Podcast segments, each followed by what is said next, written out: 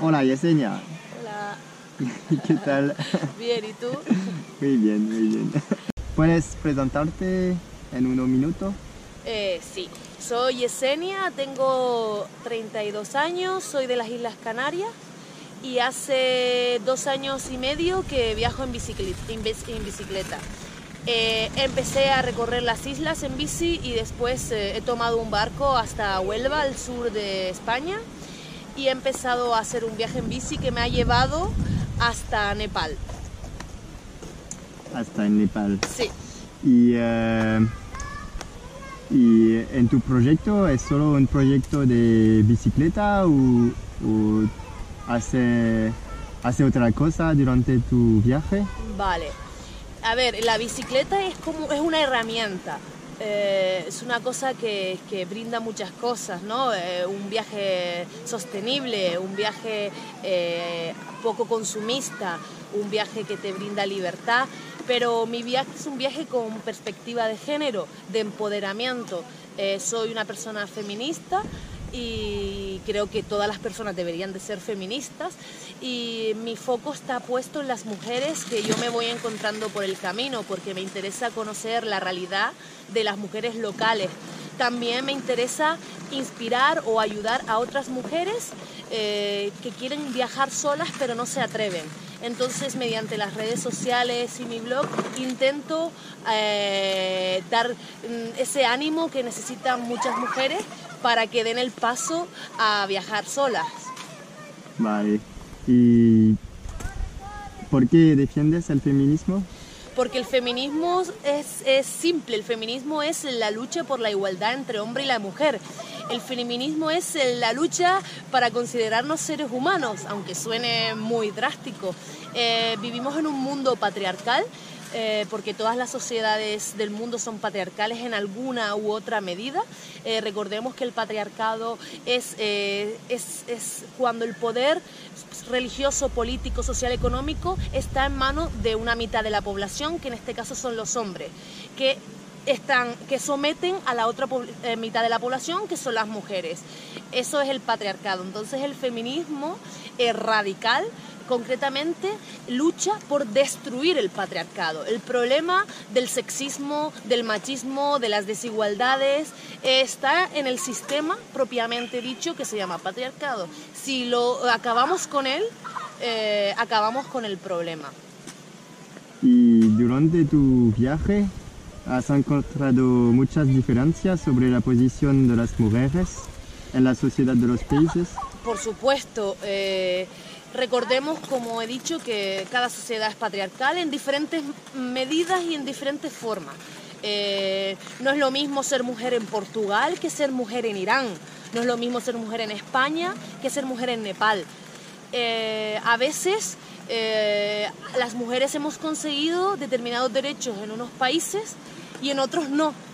Entonces a veces te encuentras con situaciones muy duras porque a lo mejor yo vengo de España, que es una sociedad en la que existe mucho machismo, pero en el que hemos conseguido determinados derechos en mi generación, la generación de mi madre no.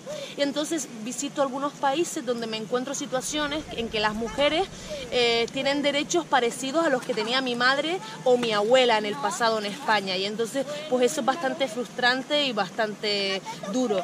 Pero, pero cada país y cada cultura eh, necesita su propio proceso y tampoco podemos ir mm, desde aquí implantando nuestras ideas de golpe, ¿no? Eh, simplemente escuchando y eh, estudiando y eh, averiguando en qué situación se encuentran las mujeres de otras culturas o de otros países. ¿Tuviste algún prejuicio sobre la situación de las mujeres en algún país antes de irte? Sí, por ejemplo, prejuicios eh, en Irán, ¿no? Hay una... eh, mm, hay mucha desinformación sobre Irán. Los medios de comunicación hablan de Irán como un país islámico, que claro que lo es, pero terrorista, que las mujeres están sometidas.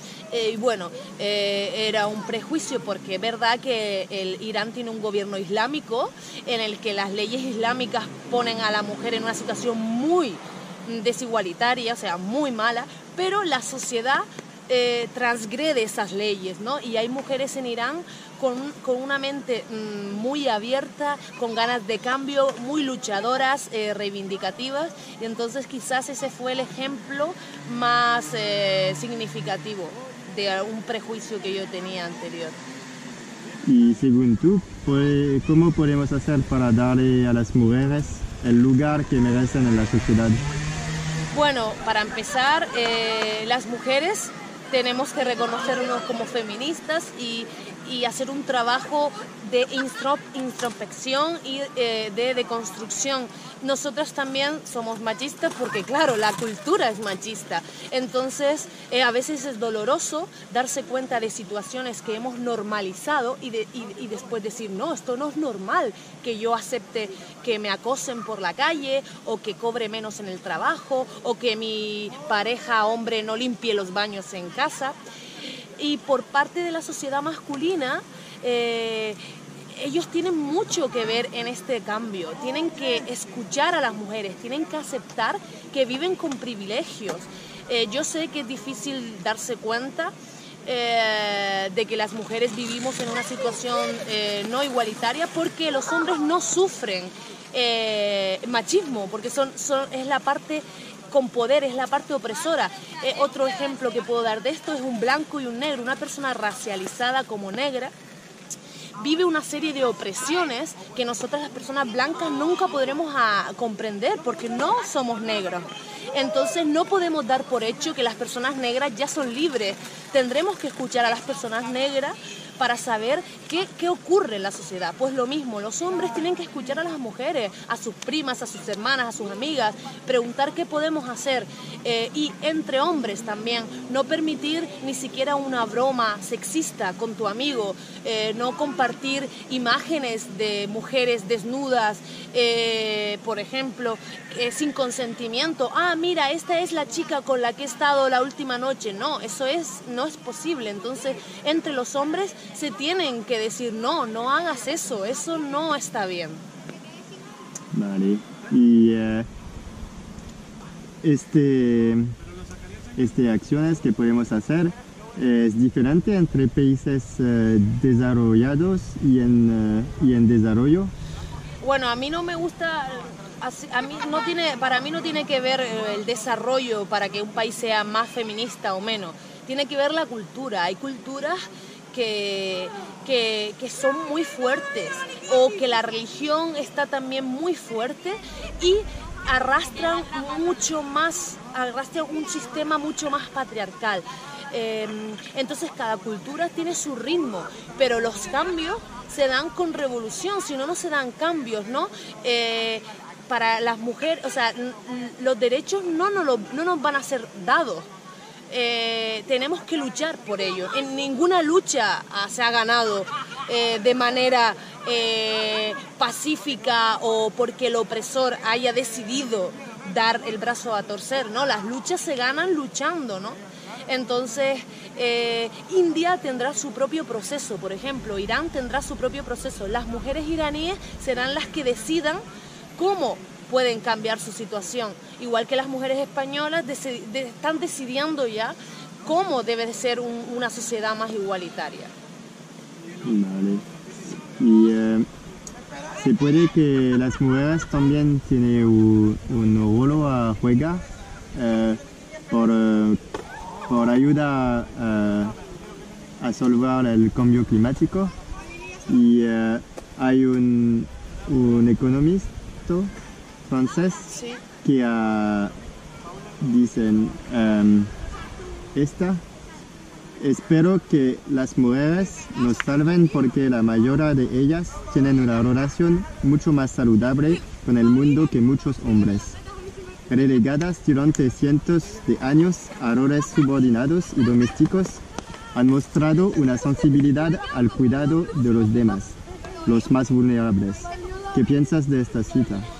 Yo pienso que esto se puede malinterpretar. Pienso que a las mujeres se nos ha enseñado a que debemos ser cariñosas, cuidadoras, amables, eh, madres. Eh, pero estos son roles que la sociedad nos ha dicho que tenemos que ser. eh, los hombres se les ha enseñado a ser fuertes, valientes, eh, luchadores, que no muestren sus sentimientos. Entonces, claro, para la mujer es más fácil cuidar. Por eso a lo mejor sentimos más empatía hacia los animales o hacia la naturaleza, ¿no? El ecofeminismo eh, un poco defiende que, el cuidado a la naturaleza, volver a los cuidados, pero eso es algo que nos concierne a hombres y mujeres. Los hombres eh, tú antes me preguntabas qué pueden hacer los hombres o la sociedad, también pueden involucrar, no, también pueden, no deben involucrarse en esa esfera de la vida que este sistema capitalista nos ha obviado. Eh, tenemos que cuidar de, de nosotros mismos, de, las personas que nos rodean, tenemos que cuidar de la naturaleza, tenemos que cuidar de los animales, tenemos que, ser eh, amables eh, con esto, no podemos destruir en nuestro beneficio, ¿no? Entonces es un poco volver a la idea de que eh, no es todo solo construir, eh, construir cosas para nuestro beneficio propio, sino es una idea más de comunidad.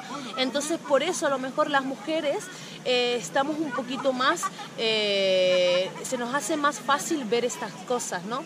Porque creemos la naturaleza como parte nuestra y tenemos que cuidarla. Es tarea de los hombres eh, también, eh, aunque se les haya enseñado a que el cuidado no es de los hombres, el cuidado es de los hombres. El cuidado, eh, los hombres tienen que involucrarse en esa tarea, porque si no, siempre va a haber desigualdad. Vale. Y por concluir, ¿crees que la bicicleta es un buen medio de emancipación por las mujeres? Sí, la, bicicleta para mí es la metáfora eh, más exacta de la liberación de la mujer. ¿Por qué? Porque tú estás manejando, llevando el control eh, de tu vida metafóricamente. Eh, se nos ha enseñado a que nosotras no podemos llevar el control, que el hombre, tu pareja, tu padre, es el que lleva el control ¿no? de la vida, del trabajo, del hogar, es el que lleva el control. Eh, y que dependemos un poco de, porque no sabemos hacer cosas, pero la bici tú manejas.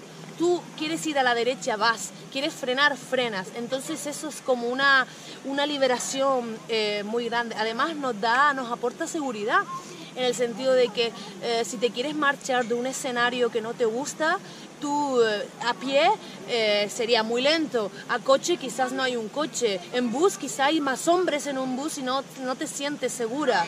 En bici estás tú, te puedes marchar de ese lugar, ¿no? Y, y, es una manera de cuidar también la naturaleza, ¿no? Es una manera de ir contra el sistema consumista y capitalista. no gastas, no perjudicas, eh, es, yo creo que la bicicleta en sí atraviesa, ¿no? Todo, todo, o sea, rompe con el sistema que estamos acostumbrados a, vivir. Entonces, por, supuesto que la bicicleta ha ayudado, por ejemplo, en ciudades, en, culturas como en India, Nepal, países donde eh, los recursos económicos son más bajos, la bicicleta ayuda a mujeres a desplazarse a su lugar de trabajo, ¿no? Eh, entonces le dan esa herramienta para ellas no tener que depender de los maridos, que son normalmente los que disponen del vehículo, de la casa, de la moto, si hay una moto. Entonces con la bicicleta ellas pueden ser libres para desplazarse. Entonces claro que sí, la bicicleta ha ayudado mucho para la emancipación y para el empoderamiento de las mujeres. Muchas gracias de nada. por tu tiempo.